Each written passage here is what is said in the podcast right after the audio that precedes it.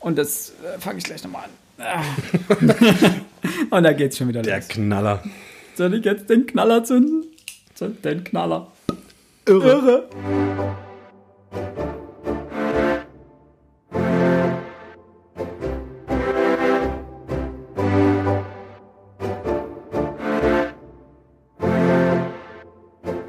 Ein herzliches Hallo zu einer neuen Folge Frontispitz. Wir haben uns endlich wieder zu dritt hier eingefunden.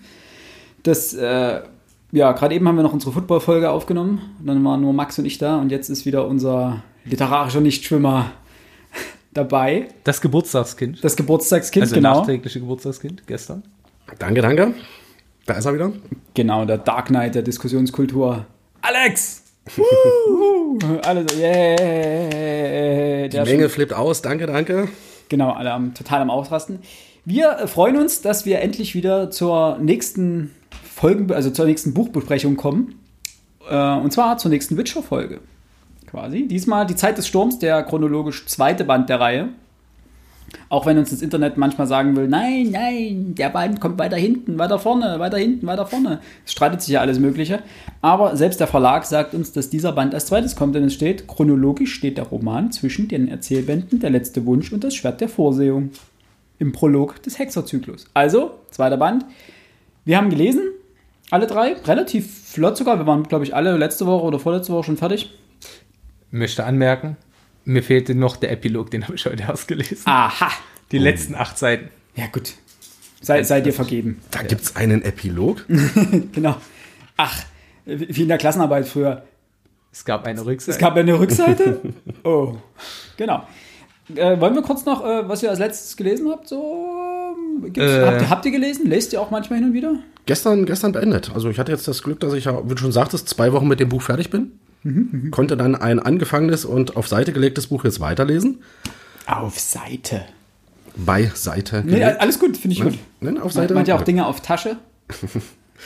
Ähm, ich weiß nicht, wie man die Autorin ausspricht. Maya Angelou, vermute ich mal. Amerikanische Schriftstellerin, ist eine Biografie über ihre Kindheit in den 40er und 50er Jahren in den Slums in einer Südstaatenstadt in den USA. Wie heißt das Buch? Ich weiß, warum der gefangene Vogel singt. Ein ist jetzt- ganz, ganz simpler Titel eigentlich. Ganz, ganz simpler. Ich weiß auch nicht ganz genau, was das mit dem Inhalt des Buchs zu tun hat.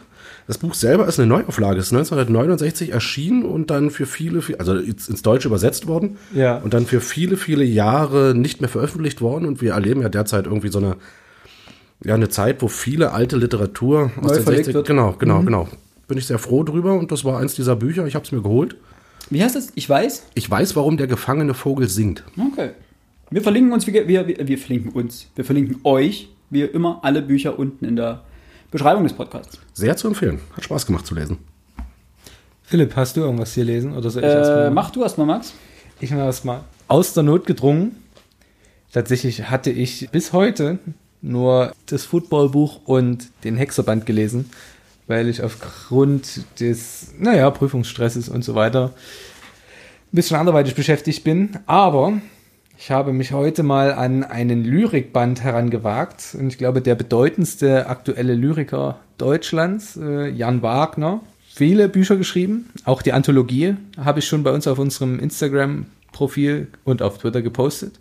Und ich habe mich oder hatte mir bei einem Gebrauchbuchhandel, weil ich ja wieder den Namen nicht sagen darf, Weiß nicht, eigentlich können wir den Namen sagen, machen alle anderen auch. Okay, ich habe es bei Medimobs gekauft für 4 Euro. Regentonnenvariationen. Okay. Und habe es mir heute mal angeschaut. Es ist schon. Also Jan Wagner, ich ver- verstehe, warum der Mann so bekannt ist. Ich habe den kennengelernt im. Also ich wusste, dass es ihn gibt, aber die ersten Sachen habe ich gelesen in einem Didaktiks, Fachdidaktik-Seminar, wo man Umgang mit Lyrik im, Unter im Deutschunterricht besprochen hat. Jetzt habe ich mir das Buch mal gekauft, da sind sehr viele sehr schöne Gedichte drin. Mein Favorit per persönlich Koalas. Weiß nicht, ob man das online finden kann. Ansonsten teile ich es mal auf unserer, auf unserer Instagram-Seite. in Hast du das vorhin vorgelesen? War das das? Das war das, was Ja, ich okay, vorhin das, das war großartig, habe. ja. Am besten, wenn wir die Folge rausgeben, dann werde ich gleichzeitig dann auch noch die, das, das Gedicht mal teilen. Mhm. Das ist wirklich wunderschön und es hat mir sehr viel Spaß gemacht. Äh, Ich weiß, viele lesen keine Lyrikbände, ist ja auch eher atypisch, aber man unterschätzt, wie viel Gutes es da auf dem Markt gibt. So, also ich kann es empfehlen. fand es sehr hübsch. Ist auch eine hübsche Aufmachung und würde sagen, Philipp, was hast du zuletzt gelesen? Äh, ich bin etwas ähm, genrefremd gegangen. Ich habe in letzter Zeit viele Mangas wieder gelesen. Das ist ja kein Ding. Was heißt viele? Äh, denn mir wurden sehr viele empfohlen und an mich herangetragen. Und da ich quasi die letzten Jahre eigentlich fast gar nichts dahingehend gelesen habe, hat es jetzt mal, ist es kurz eskaliert. Zumal, wie du gerade schon richtig sagst, es gibt gerade unglaublich viele Neuauflagen und ähm, das macht auch in dem Genre nicht halt.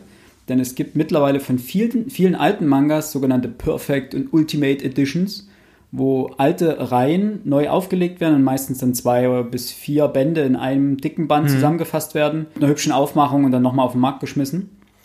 Ist ganz cool, weil zum Teil, Teil gibt es alte Serien, die du einfach nicht mehr bekommst, weil es die Auflage nicht mehr, die Auflage ist vergriffen. Und bei eBay und so weiter gehen die Preise einfach ab durch die Decke. Da kriegt man meistens so die ersten 1, 2, 3, 4, 5 Bände für 3,50 Euro, weil die hat gefühlt jeder gekauft damals. Aber wenn so eine Reihe dann 30 Bände lang ist, dann kostet der letzte Band irgendwie 199 Euro oder so. Ja, gut, das ist völlig lächerlich. Weil den gibt es halt einfach nicht mehr und sehr wenig Leute haben dann natürlich auch den letzten Band gekauft, weil, weil ne, nimmt ja immer ab ein bisschen. Und da habe ich zum einen äh, Guns gelesen, wohl eine sehr bekannte Serie. Also Waffen auf Englisch? Nee, G-A-N-T-Z. Okay, krass. Wie Bruno Ganz. Wird er mit TZ geschrieben? Nee, ich glaube nicht. Nee, nee. wollte gerade sagen, nee. Äh, geht um den Typen, der eigentlich, ja, dem sind seine Mitmenschen eigentlich ziemlich Wumpe. Der hat irgendwie mit denen gar nichts zu tun und steht früh mit einem anderen Mitschüler an der, an der U-Bahn-Haltestelle und der, irgendein ähm, ein, ein Penner fällt auf die, Schei auf die Schienen.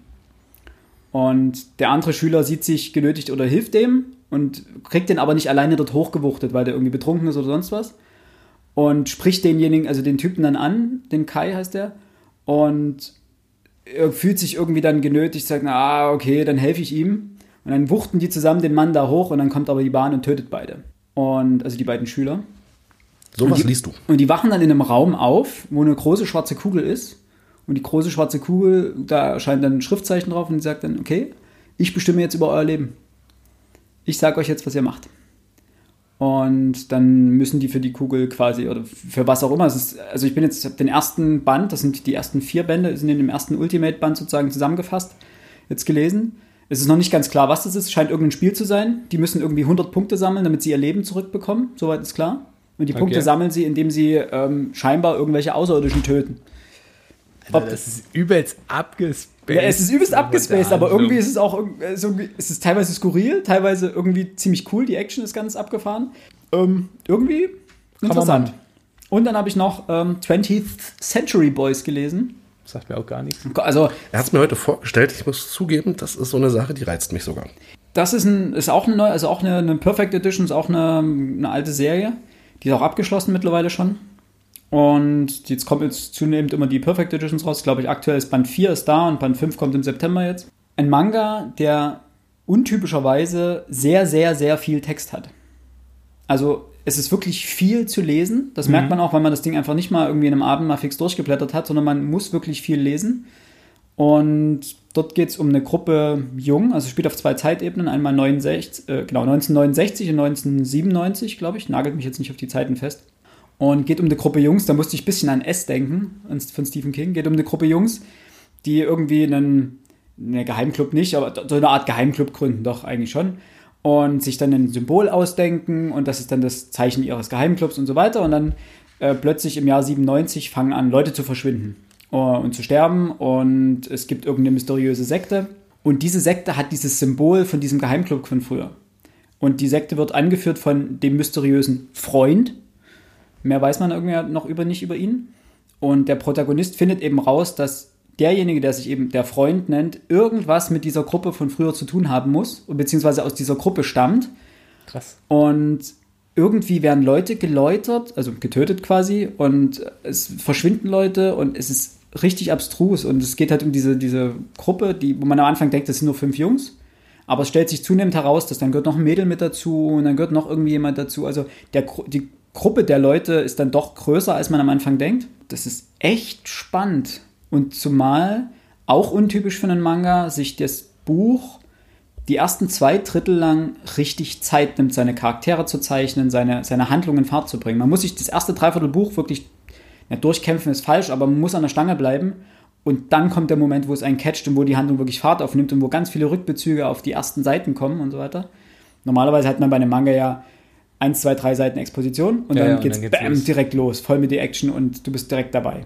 Ja. Und dort wirklich zwei Drittel lang liest du unglaublich viel Text, kriegst viel Informationen und denkst dir, okay, interessant, aber was hat es damit zu tun? Und dann catchst catchst einen so langsam. Und es ist unglaublich mysteriös, aber richtig spannend. Und gut, also die Artworks sind richtig cool gezeichnet. Ja gut, das kann ich schon mal einschätzen. Für mich sieht das immer cool aus. Ja, gut, es gibt welche, die doch die ziemlich abgedreht sind und irgendwie mittlerweile nicht so mein Fall.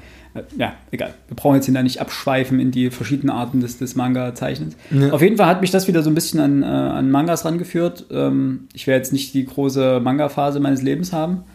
Gut, ich habe auch früher, was habe ich gelesen, die Klassiker, ne? Dragon Ball und so weiter. Da kommt übrigens jetzt, ähm, ab September gibt es da die Massivausgaben, ähnlich den Naruto-Massivausgaben. Man fasst die komplette 42-bändige Dragon Ball Klassikreihe sozusagen in 14 massiven Bänden zusammen. Es sind immer zwei oder drei Bände pro, pro Band halt. Schon was bekannt über Preis? Der erste Band kostet 5 Euro äh, als Einstiegspreis und jeder weitere Band 10 Euro. Das ist voll in Ordnung. Ab September. Ab September kommt der erste Band raus und dann, wenn es wie bei Naruto ist, dann pro Monat ein so ein Massivband. Das heißt, mit 14 Bänden ist man komplett dabei. Macht 103, 135 Euro insgesamt. Ja gut. Das ist für die komplette Reihe, ist das ansonsten 42 mal 5. Wären, ich fände es halt nice, wenn man es mal so schaffen würde, äh, keine Ahnung, so ein Manga-Band. Kann man ja, das ist ja nicht so viel, das ist relativ klein. Und dann zu sagen, okay, wir machen jetzt eine A4-Ausgabe oder A3 und hauen dann, keine Ahnung, brauchst du für ein Manga-Band gefühlt zehn Seiten. äh, Und dann könntest du eine ganze Reihe vielleicht in zwei Bände packen, wo jeder Band 30, 40 Euro kostet. gibt's. Also es kommt immer Das auf wäre den. der Hammer. Das würde ich bei One Piece würde ich das auf jeden Fall machen, weil in meiner Schrankwand stehen 40 Bände gerade und ich habe irgendwann mal aufgehört. Es wäre viel geiler, wenn es das in drei Bänden gäbe. Äh, kommt auf den Verlag drauf an. Ähm, es gibt zum Beispiel Blame von Nihai, heißt der, glaube ich, der Autor. Ist ein, den, die Manga hatte ich mal, habe ich dann leider verkauft äh, oder verschenkt oder weiß der Geier was. Die, Band, die Einzelbände von früher sind jetzt auch relativ viel Geld wert, aber den gibt es auch in einer Perfect Ultimate Schieß mich tot Master Chief Edition. Das sind ähm, ungefähr A4-Größe, Hardcover-Bindung, sechs Bände. So stelle ich mir das vor. 28 Euro pro Band und ich glaube, puh, jetzt muss ich lügen, 300 Seiten, 200 Seiten pro Band. Aber du hast bei den großen Bindungen hast du trotzdem nicht so viele Bände in einem, weil du dann meistens die Bilder größer gezogen hast natürlich. Und Ja gut, selbst damit könnte ich noch leben. die Lesbarkeit ist immer so eine Frage. Also das ganz, das erste Ganzbuch ist extra dick, das sind so zum Anfüttern, kostet auch 20 Euro, aber sind glaube ich vier Bände auf einmal drin. Ähm, ist ein bisschen größer als die normalen Manga-Formate und ist, ich sag mal, ist nicht super entspannt zu lesen, weil das Buch wiegt dann halt auch einiges. Es hat, keine Ahnung, 600, 800 Seiten, irgend sowas. Das ist halt massiv schwer und das ist unangenehm. So ein A4 Hardcover ist natürlich dann nicht schlecht, aber ich meine, du zahlst dann 28 Euro für ein Buch. Klar, es ist Großformat, klar, es ist, du kriegst auch was dafür. Aber rechne doch mal hoch, wenn du 14 Bände A10 Euro Ja, natürlich, hast. der Verlag will natürlich wieder Geld verdienen damit. Na, da finde ich das mit drei Bänden A30 Euro, kommst du doch trotzdem Bei One. Piece schaffst du es aber, glaube ich, nicht in der Art. Ich meine, Naruto ist ja eine- auch eine sehr, sehr umfangreiche Serie. Mhm. Die sind mittlerweile bei den Massivbänden bei Band 22, glaube ich. Und da sind pro Band, lass mich lügen, drei. Ich glaube, drei normale Bände oder vielleicht sogar vier. Also sind wirklich, das sind solche richtigen Krass. Brecher im Regal. Ah, das Format ist gleich geblieben. Genau. So, das wäre es aber jetzt. Wir machen jetzt hier einen Punkt und kommen zu unserem eigentlichen Thema. Thema. Andrzej Sapkowskis Zeit des Sturms, der zweite Band der Witcher, ähm, des Witcher-Prologs, nennen wir es mal. Ja. Wir machen wie immer eine Spoilerwarnung mittendrin. Das heißt, wir gehen jetzt erstmal allgemein zum Buch und werden dann mittendrin euch Bescheid sagen, wann wir spoilern. Das machen wir auch wieder mit einem Bookmark fest, dass ihr einfach zum Kapitel springen könnt. Und dort besprechen wir dann sozusagen alles, was handlungstechnisch relevant ist. Also auch in der Spoiler-Sektion werden wir euch nicht den, ähm, den Plot verraten, den Hauptplot. Aber wir werden natürlich einige Anspielungen etc. oder mal ein paar Zitate vorlesen vielleicht, die Einblick einfach in die Handlung bieten. Wenn jemand sagen will, nee, das möchte ich, ich möchte das nicht hören, ähm, denn es gibt viele Verweise und Anspielungen im Buch, ähm, die möchte halt jeder selber entdecken, dann einfach dort ausblenden, erstmal das Buch lesen und dann hier weitermachen. Und wir bieten euch natürlich immer noch mal an, lest die Bücher parallel mit uns. Das wäre ganz cool, weil dann könnt ihr direkt einfach, wenn wir das nächste Mal die nächste Folgenbesprechung machen, habt ihr das Buch schon gelesen und könnt einfach äh, mit zuhören und kennt die Stellen. Das ist völlig wahr. Ne, die Idee ist halt auch, wenn wir mal aus, aus einem Ausschnitt des Buches berichten, der vielleicht ganz am Ende ist, wo man dann vielleicht Rückschlüsse ziehen könnte auf die Anfangshandlung. Ja, Deswegen ja. haben wir das in die Spoiler-Ecke getan und auch aus den Rückmeldungen, die wir bekommen haben, ist das relativ erwünscht. Wie gesagt, wir viele, von vielen habe ich gehört, dass sie, dass sie die ersten 20, 25, 30 Minuten bis zur Spoilerwarnung hören, dann das Buch lesen und sich den Rest dann danach an, anhören. Das finde ich eine super, super, super Option. An der Stelle auch Ähm, nochmal vielen Dank an alle, die uns Kommentare und Feedback geschickt haben. Ja, das macht uns immer sehr viel, sehr viel Spaß, beziehungsweise Es hilft ist auch uns. für uns ist Ja. sehr hilfreich. Gut. Kurzeinschätzung. Ene Mene Miste. Alex. War klar, nein. Okay, ich mach's. äh, Kurzeinschätzung. Für mich ein Buch zum Lesen. Lesen, vom Schlafengehen. Okay. Ideale Bettliteratur. Okay, das war wirklich kurz und prägnant. Max. Ähm, hat mir wieder Spaß gemacht. Fand es teilweise nicht so sweet, wie ich den ersten Teil fand. Dankeschön, weil das hätte ich später auch noch angesprochen. Also ich fand den ersten Band wirklich super. Mhm. So, also jetzt hast du ja einen Vergleich. Die Handlung ist natürlich trotzdem cool. Ich bin trotzdem, werde den dritten Band weiter lesen. So. Aber warum das so ist, das werden wir wahrscheinlich später noch besprechen. Ja. Aber ich fand es nicht, nicht so brillant wie den ersten. Okay. Ich gebe euch in dem Aspekt recht. Ich fand den ersten stärker. Liegt vielleicht aber daran, also der Band, muss man dazu sagen, Zeit des Sturms hat er nach allen anderen Bänden geschrieben, ist der letzte erschienene. Und ihn aber chronologisch eben weiter vordatiert. Dementsprechend kann es auch einfach sein, dass er sich nicht organisch einfach einfügt, weil er einfach nochmal da 20 Jahre dazwischen lag. 20 Jahre dazwischen. Der genau. wird seinen Stil natürlich verändert haben. Ja, wird sich weiterentwickelt haben, genau. Wir werden es dann natürlich beim nächsten Roman werden was sehen, ne? ob er jemand ist, der Kurzgeschichten schreiben kann oder, Oder der er jemand ist, genau. der Romane schreiben kann. Das ist der nächste Punkt. Das ist der erste wirklich Roman, der jetzt, also chronologisch der erste Roman.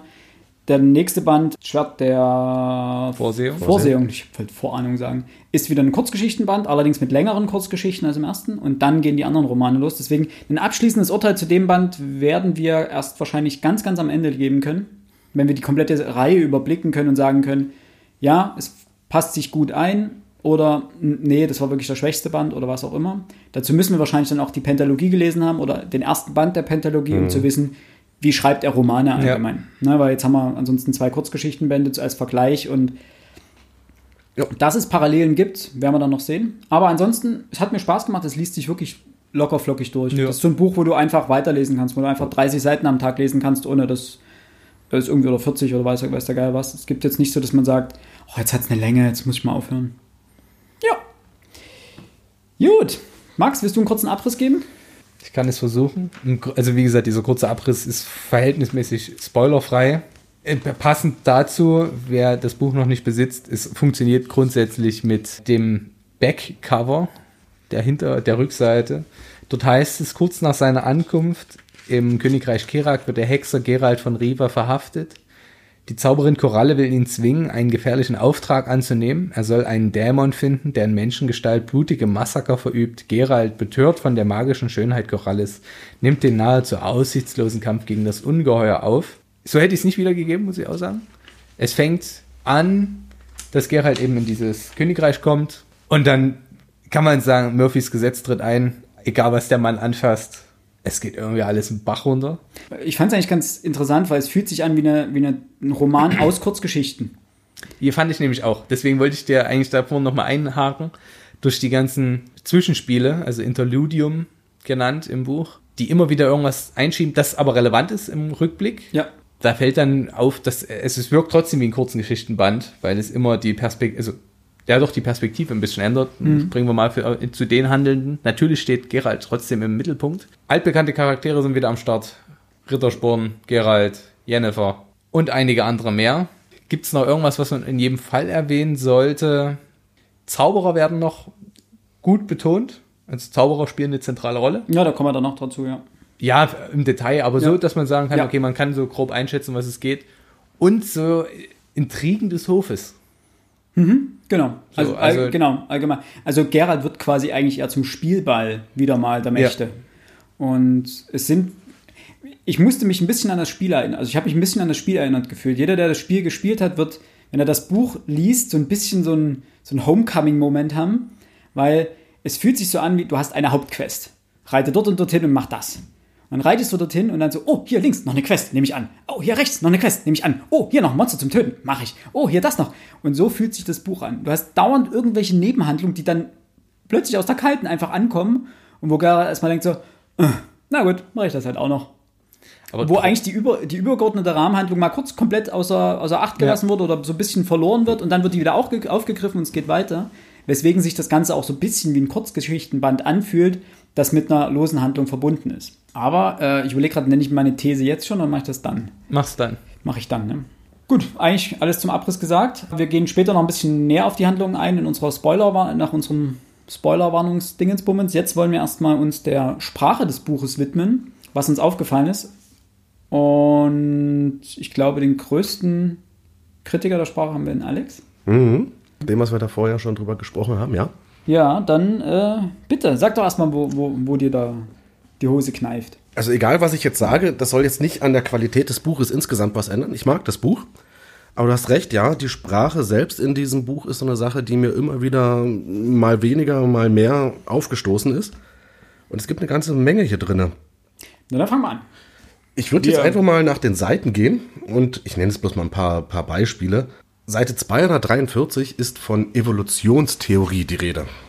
Wir haben es hier mit einem Buch zu tun, was im Mittelalter spielt oder in einer mittelalterlichen Welt spielt. Und wir hatten ja auch schon mal drüber gesprochen. Du sagtest mir, naja, gesprochen wird es von, von, von Zauberern, Genau. die eben über die Evolution sprechen, beziehungsweise ähm, die selbst Evolution betreiben an Objekten und das Ganze dann eben innerhalb einer gewissen Theorie, die Evolutionstheorie dann auch, ähm, beziehungsweise auf dieser Evolutionstheorie basierend, ihre Zaubereien ausüben. Da muss ich sagen, also sowas hat in einem Mittelalterbuch nichts zu suchen. Das ist ein Begriff, der taucht im 19. Jahrhundert das erste Mal auf. Und auch wenn es Zauberer sind, da gibt es sicherlich andere Begrifflichkeiten, die man dann nennen kann. Zumal man im Mittelalter und der Evolution noch ein bisschen was anderes verstand als das, was wir heute drunter verstehen. Also das ist ein Punkt. Ich weiß nicht, wie du es mittlerweile siehst. Nee, mir hat das nicht gefallen. Das ist so eine Begrifflichkeit. Also generell Begrifflichkeiten sind dir aufgefallen, die du einfach als nicht passend. Es gibt noch, also da gibt es noch ein paar, ein paar andere, wo, die ich dort mit einordnen würde, nämlich ähm, es wird auch von Schizophrenie gesprochen irgendwo. Also, Es also von- aus vom der Psychologie kommen genau. dann ein paar Begriffe noch mit Vom vor. hohen Blutdruck ist die Rede an anderer Stelle, wo ich mir jetzt auch nicht sicher bin, ob das Mittelalter das wirklich kannte. Also das ist doch eher eine, Ähm, aus der modernen Medizin etwas. Mal, ich kann es verstehen, wenn dir das aufstößt. Mich hat es nicht gestört, wirklich, Was? weil die, das Buch mischt ja allgemein komplett alles durcheinander. Ne? Also es gibt fernöstliche Begrifflichkeiten, die drin vorkommen, ähm, wie Yin und Yang zum Beispiel auf Seite 60. Aber das sind alles Dinge, die sind kohärent. Also das ist, kann man sagen, ich, Ja, aber ich fern- sag jetzt mal, das ist aus derselben Zeit. ja, nee, nee, Yin und Yang ist noch viel älter, aber egal. Ja, so, ne? Ja, aber das ist was, was du überhaupt nicht erwartest, was plötzlich da drin vorkommt. Warum, warum kommt das plötzlich da drin vor? Also das ähm, und ich finde, das ist meine meine These ist, dass der Schreibstil und die Wortwahl angepasst ist an den Sprecher im kompletten Buch. Zauberer sprechen, nutzen andere Worte, als es ein Bauer macht, als es ein König macht, als es ein äh, Leibarzt macht, etc. Wenn du hier einen Leibarzt oder sowas sprechen hörst, also in dem Band jetzt nicht, aber ich glaube, im letzten Wunsch gab es irgendwo einen Arzt, der was gesagt hat, dann verwendet der auch solche Sachen wie Aderlass und so weiter. Ne? Ja, das macht er in dem Buch ja auch. Gibt's die, die Szene, wo sie das Bein abnehmen wollen. Ja, stimmt, genau. Dort ist es wieder ganz rudimentär, dort ist es wieder tiefstes Mittelalter.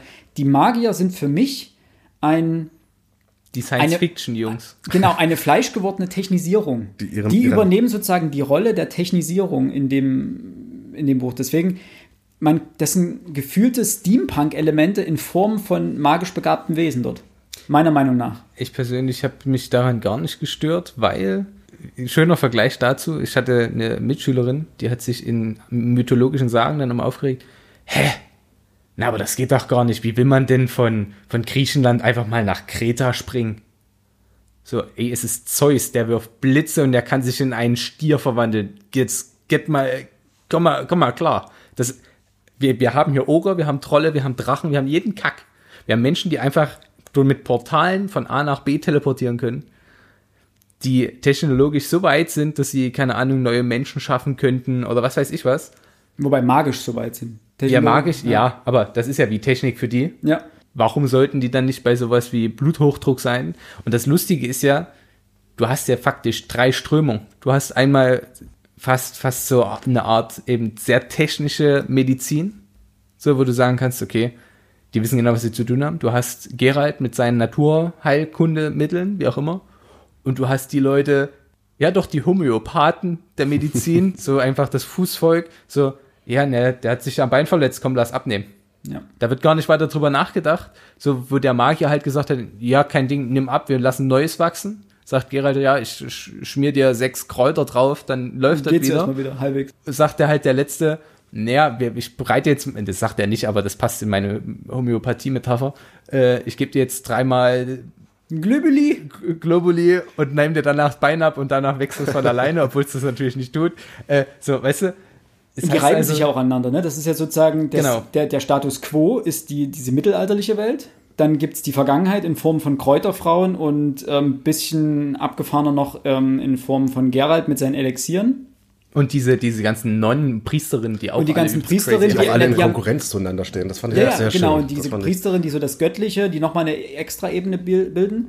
Und dann quasi die Zukunft in Form von Magiern. Und es gibt auch diese, diesen einen Obermufti-Magier, ich, gut, den Namen kann man eigentlich nennen, aber ist egal, der sich ganz der Weiterentwicklung verschrieben hat, der sozusagen dem, dem Wohl der Menschen dienen möchte, der neue Ja, geh nicht so sehr ins machen Detail, wir so machen, wir sind noch nicht im Spoiler. Nein, nein, aber das ist ja auch nicht gespoilert, aber das ist ja, das ist ja nur ein Nebensatz dort. Aber das, was sozusagen, das ist diese Verbindung zur, zur Technik. Ne? Man, Ja.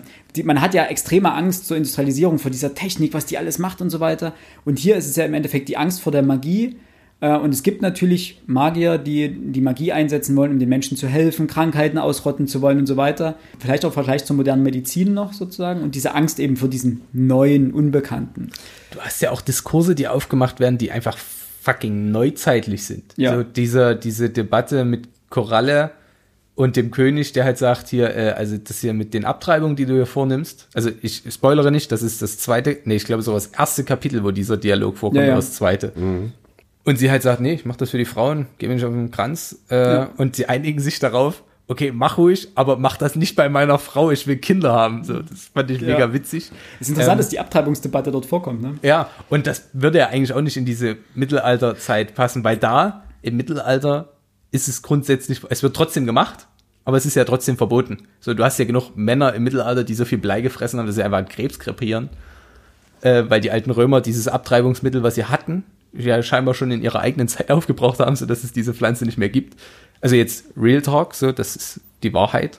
Oder zumindest äh, die Forschungsmeinung. Aber diesen, diesen Diskurs hat man ja nicht geführt. Nee, nee. So, und dass man da so offen Und die- und die Magie ist quasi die moderne Medizin in Genau. der Abtreibung, die nämlich wirkt, ohne irgendwie krasse Nebenwirkungen mit sich zu bringen.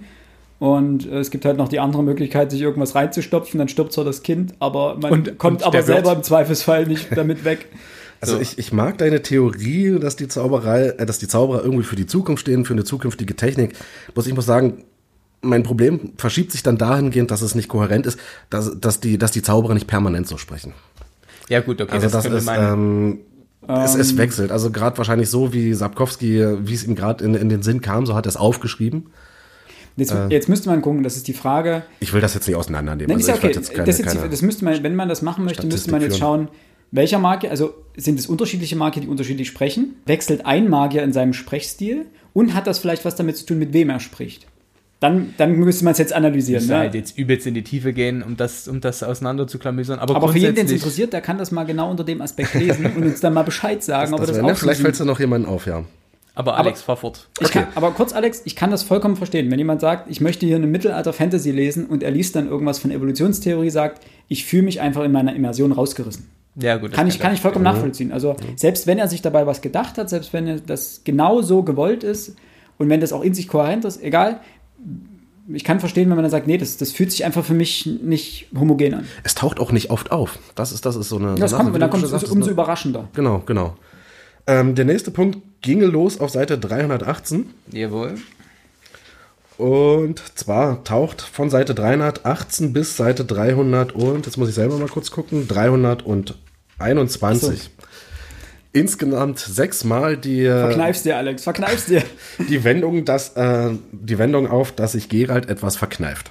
Ja. Ähm, also eine, eine Wortwiederholung sechsmal. Ich bin mir jetzt nicht ganz sicher. Ich glaube, das müsste noch irgendwo sogar noch ein siebtes Mal vorkommen. Äh, Es sei dazu gesagt, dass die Wortwiederholung nicht in einem Absatz kommt, sondern Nein. eben über, was hat es gesagt, drei, über vier Seiten? knapp drei Seiten, genau, von 318 bis 21, also über vier Seiten. Also das Prinzip ist ein Dialog, glaube ich sogar, äh, zwischen Mhm. Gerald äh, und äh, einer zweiten Person.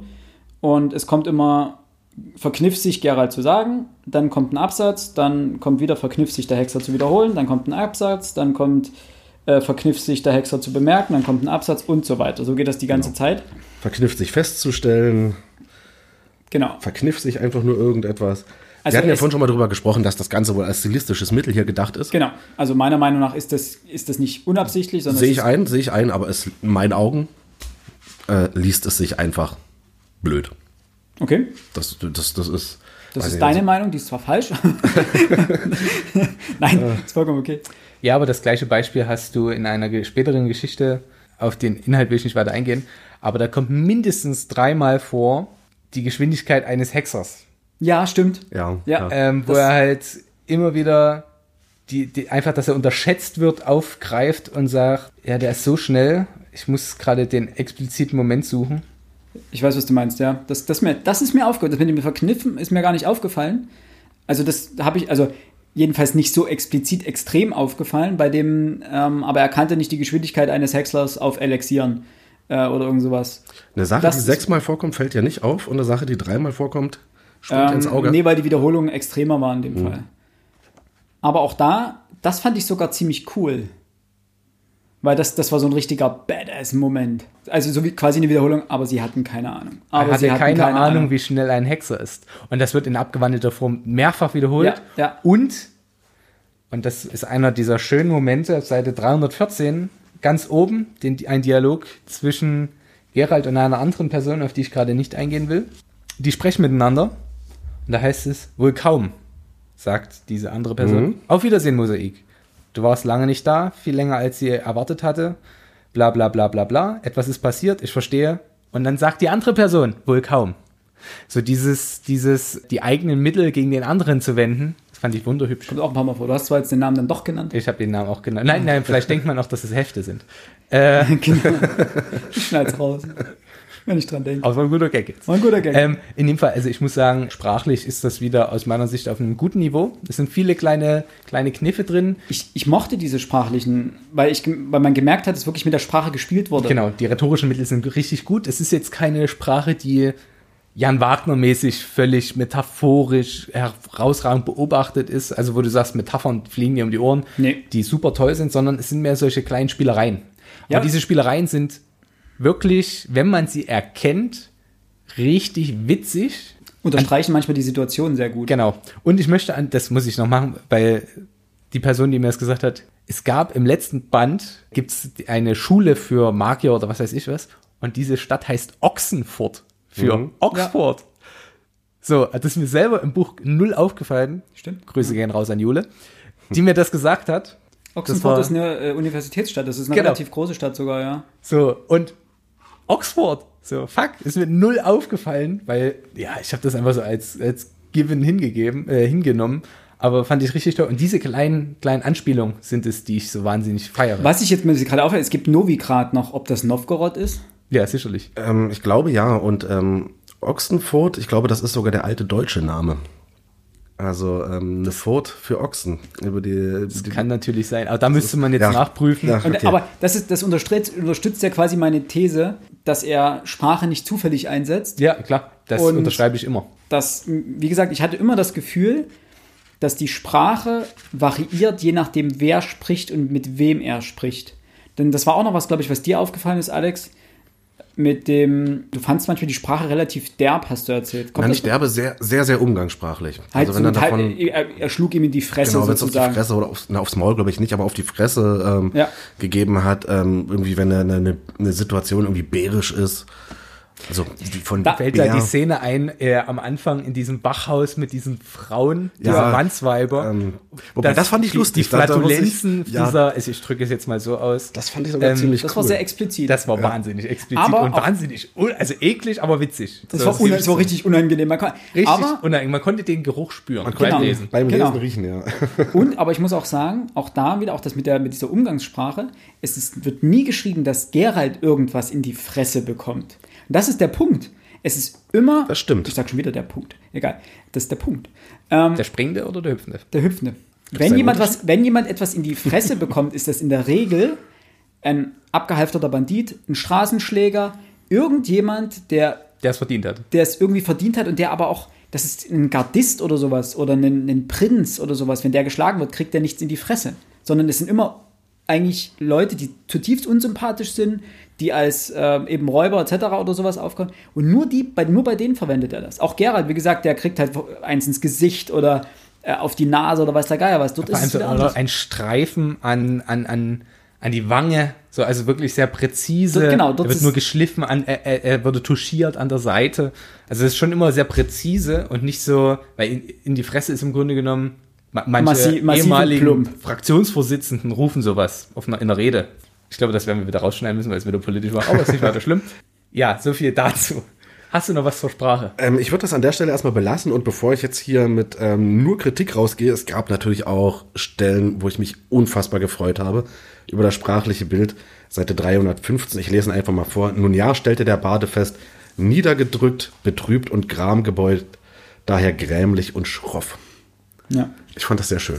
Das ist auch Rittersporn. Also die Sprache bei Rittersporn ist immer geschliffen. Rittersporn ist, der, der ist aber auch wirklich kohärent. Von Anfang bis Ende hat der so eine Sprache und da muss ich sagen, der fetzt. Ich glaube, die sind alle kohärent, aber ich glaube, bei Rittersporn fällt es am meisten auf, weil er am meisten heraussticht. Na, vielleicht, weil der auch die gehobenste Sprache spricht. Ja, eben. Und die, die sticht sowas von den anderen heraus. Ich glaube, du, man merkt einfach nicht so, wenn jetzt irgendein so ein Straßenschläger spricht, dann die kommen alle halben lang mal vor und das ist dann halt so.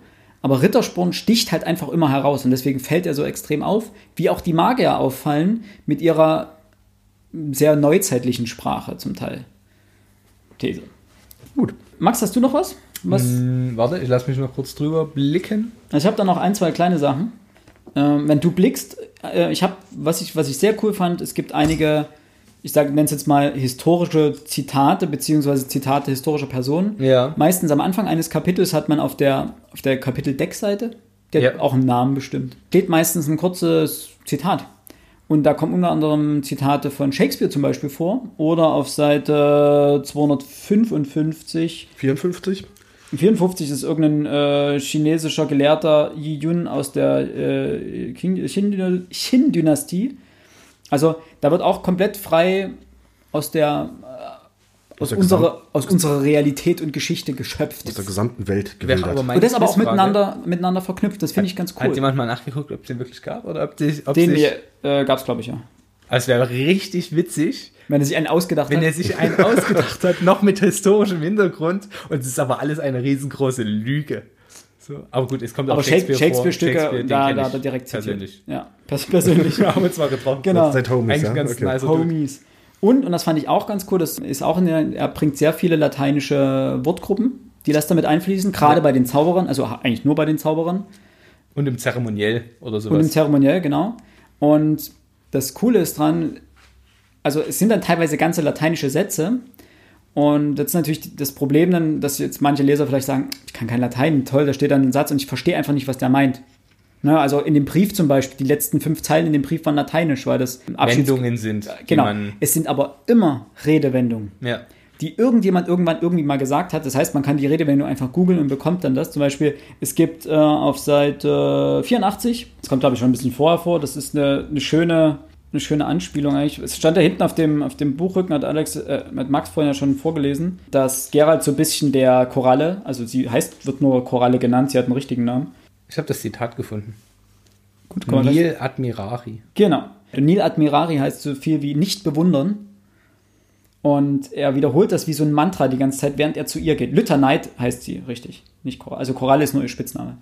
Und während er zu ihr geht und versucht ihr nicht zu verfallen, Ja. betet er dieses Nil Admirari Mantra so vor sich hin. Und das muss wohl angeblich Pythagoras gesagt haben, auf die Frage, was er denn mit seinem Nachdenken bezwecke. Ja, aber warum ist es dann nicht griechisch? Gut, Weil es gibt ja viel Pythagoras ist laut mein, me- meines Wissens nach Grieche. Grieche. Das ist richtig, aber es wurden ja viele alte Griechen auch ins Lateinische übersetzt. aber ich fand es trotzdem ulkig. Ja. Eins habe ich noch, ein Aber- lateinisches Zitat, das fand ich ganz süß, weil es im Kontext einer, es geht den Eingang, also am Eingang ein, des Palastes, wir befinden uns auf Seite 376, Mhm. ist extra ein Caps Lock, damit auch ihr es findet. Danke. Crescite et multiplicamini. Ich würde tippen, dass es heißt, also ich habe es nicht gegoogelt, aber ich hätte getippt, wachset und vermehret euch. Was im Kontext? Das muss passen. Ja. Das glaube ich richtig, ja. Also das ist vokativ oder Ja, Wachs und, ja, ja, Wachs und euch, ja. Ja, fand ich, fand ich super, super süß. Und ich habe mich auf immer sehr gefeiert, weil ich wusste noch, was es heißt, obwohl mein Lateinunterricht ja auch schon ein paar Tage her ist.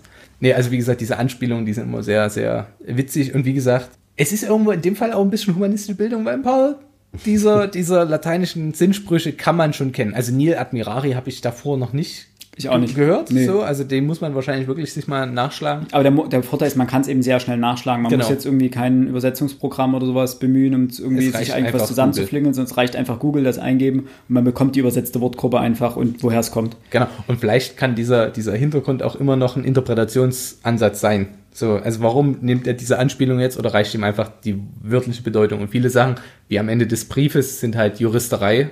Ja. So, in Du- ich weiß gar nicht, ob in Dubio pro reo vorkommt, im Zweifel für einen Angeklagten. Äh, Ja, es gibt, so, es ja. gibt so eine Szene, ja, ich glaube ja. Also es sind sehr viele Sachen, viel aus der Juristerei, ich sag mal Juristerei, äh, weil ja, da ist Goethe wieder an mir hängen geblieben, äh, viel so ju- juristisches, ähm, gerichtliches. Na, das fand ich ganz hübsch. Wollen wir die Anspielungen, die es generell auf andere Sachen gibt, auch schon bringen oder hat man die in die Die hat man in die? Spoilerpackung gepackt. Weil du Okay, gesagt dann würde das ich sagen, nicht- äh, Wir hatten noch, äh, du hattest noch was mit Diskriminierung? Ach ja, äh, was heißt Diskriminierung? Also es kommt natürlich auch wieder häufig vor, aber eins, da ist es mir sprachlich aufgefallen, weil ich das sehr hübsch fand. Also Diskriminierung spielt natürlich wieder eine Rolle, das spielt es aber generell bei Sapkowski, denn es werden, wie auch im ersten Band, und das hatten wir auch schon, glaube ich, beim ersten, bei der ersten Besprechung schon mal erwähnt, Minderheiten werden generell hier diskriminiert und es geht, also äh, es ist eine schwere Auseinandersetzung mit Diskriminierung immer. Ne? Auf Seite 324. Es wird, die werden nicht generell, die, die Diskriminierung wird thema thematisiert, Himmelherrgott. Und wa- warum greife ich das auf? Weil es hier sehr subtil ist.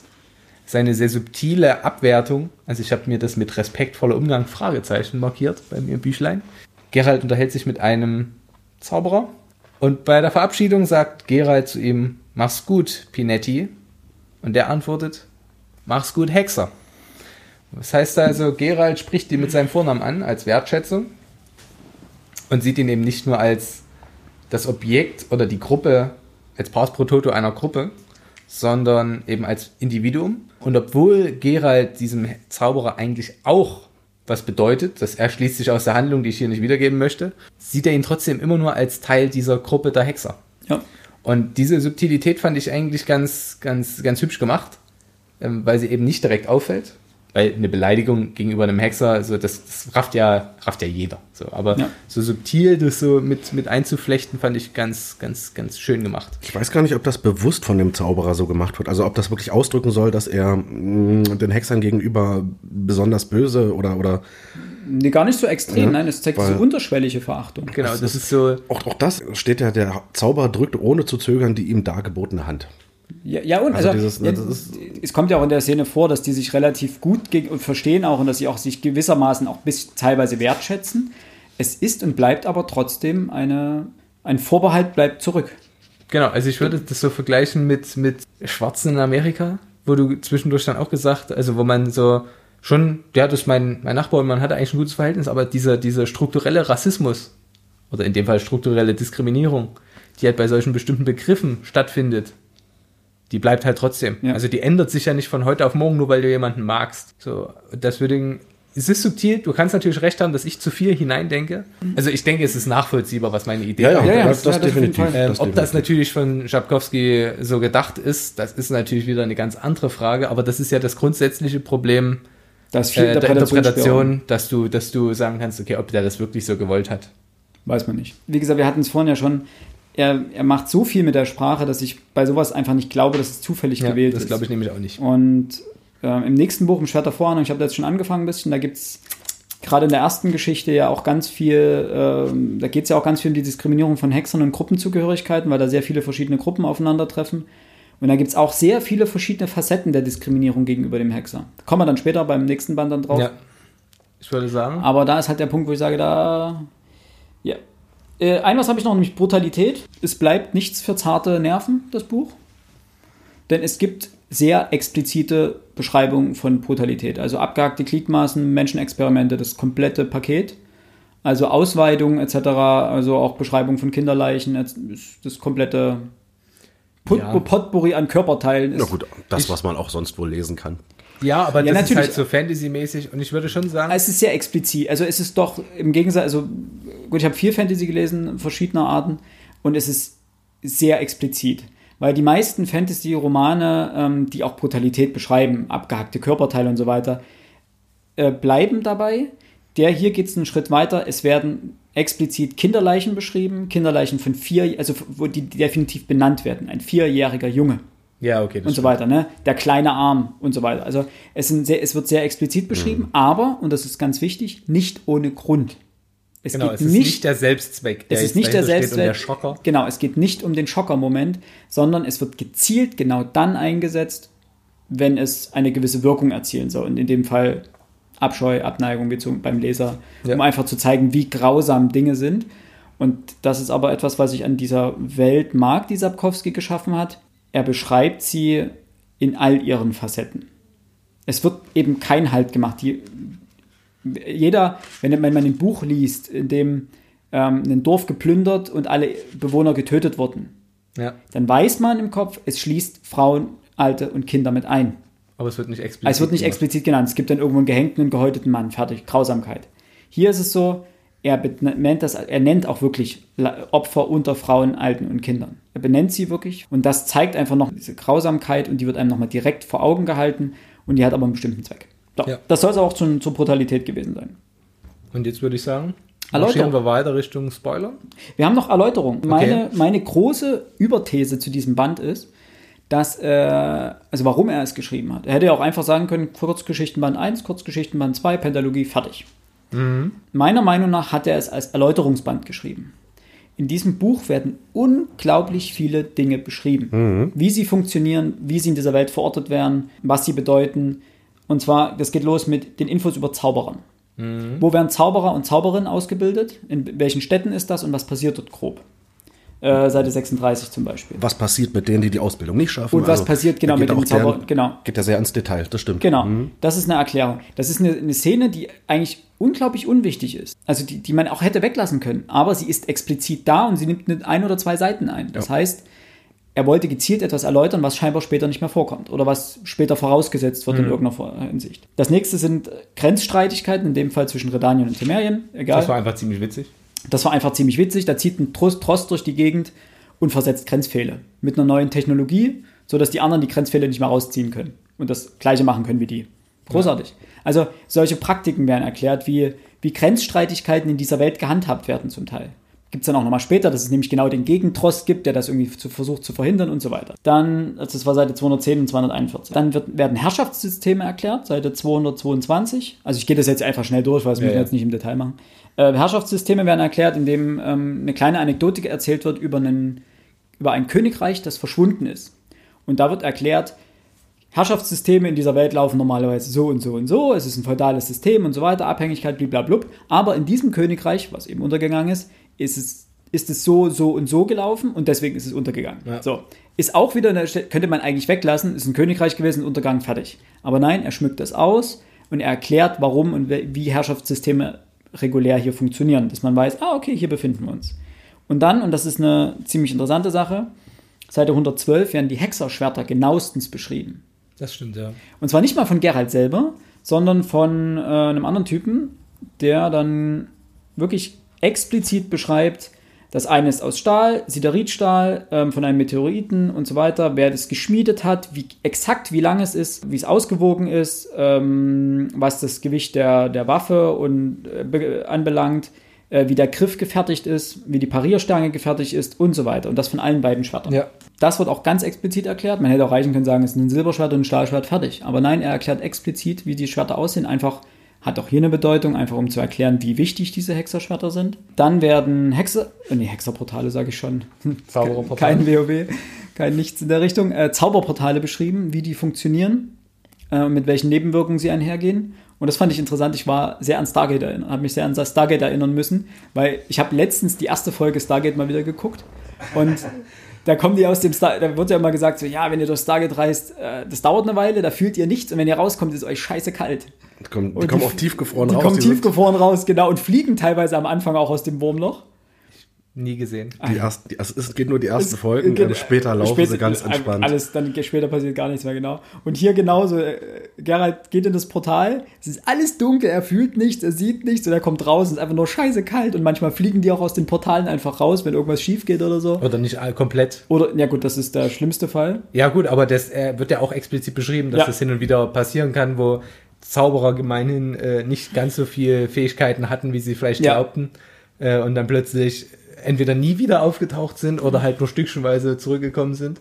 Wobei das eine sehr, sehr schöne Szene ist, weil er vergleicht das so ein bisschen. Ihm wird gesagt, äh, Portale sind sicher. Und er meint, ja, das ist ungefähr in der gleichen Schublade wie die Behauptung, mein Hündchen beißt nicht, mein Söhnchen ist ein guter Junge, dieser Kartoffelsalat ist frisch, das Geld gebe ich später übermorgen zurück. Ich habe bei einer Freundin übernachtet, mir liegt schlie- ausschließlich das Wohl des Vaterlands am Herzen, sowie du brauchst nur auf ein paar Fragen zu antworten und dann lassen wir dich laufen. Ja, ja. Und das ist auch wieder so grandios, was genau so auf dem Punkt ist und das ist Fand ich richtig, richtig. richtig gut, hat, mich, hat mir richtig Spaß. Das sind so die kleinen Dialoge und auch die, die inneren Monologe, die so großartig Ja. sind, die so viel Spaß machen. Das war's auch schon mit den Erläuterungen. Also ich wie würde gesagt, ich würd auf deiner These mal ganz kurz aufbauen wollen. reit mal auf die meiner vielleicht These. etwas, ne, nicht, nicht drauf rumreiten, die etwas anpassen. Du hast gesagt, dass er hier drinnen Dinge beschreibt, die eventuell später in den Büchern wichtig sein könnten oder wichtig sein werden. Können wir ja jetzt noch nicht, oder kann ich Das können wir noch nicht wissen. Ich würde sagen, das Buch ist Fanservice.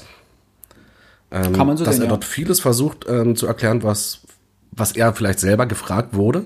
Mhm. Und wir dürfen nicht vergessen, das Buch erschien, nachdem die Computerspielreihe Teil 1 und 2 schon rausgebracht hatte.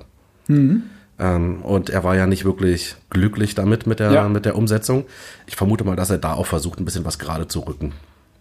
Oder seine Sicht der Dinge nochmal Seine Sicht, genau, genau, ja, ist genau. durchaus möglich, ja. Aber das war's dann auch. Hm. Werden wir sehen, wenn wir fertig sind mit Lesen. Spoiler Alert! Würde ich sagen, wir gehen jetzt in die Spoiler, in die Spoilerei. Das heißt, wir werden uns jetzt ein wenig mehr mit äh, zum Positiven und Negativen der Handlung und zur Struktur noch mal ein bisschen auslassen. Also das klingt jetzt negativ, äußern ist vielleicht besser. Genau, also für alle anderen, wenn ihr das Buch noch nicht gelesen habt und wenn ihr es noch lesen wollt, dann jetzt Pause drücken, Buch kaufen, Buch lesen, Play drücken. Außer euch interessiert das Buch nicht und ihr findet nur einfach uns so wahnsinnig Sexy.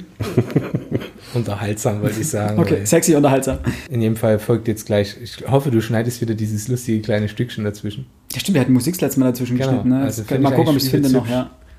Äh, und dann an dieser Stelle halt Spoiler-Alarm.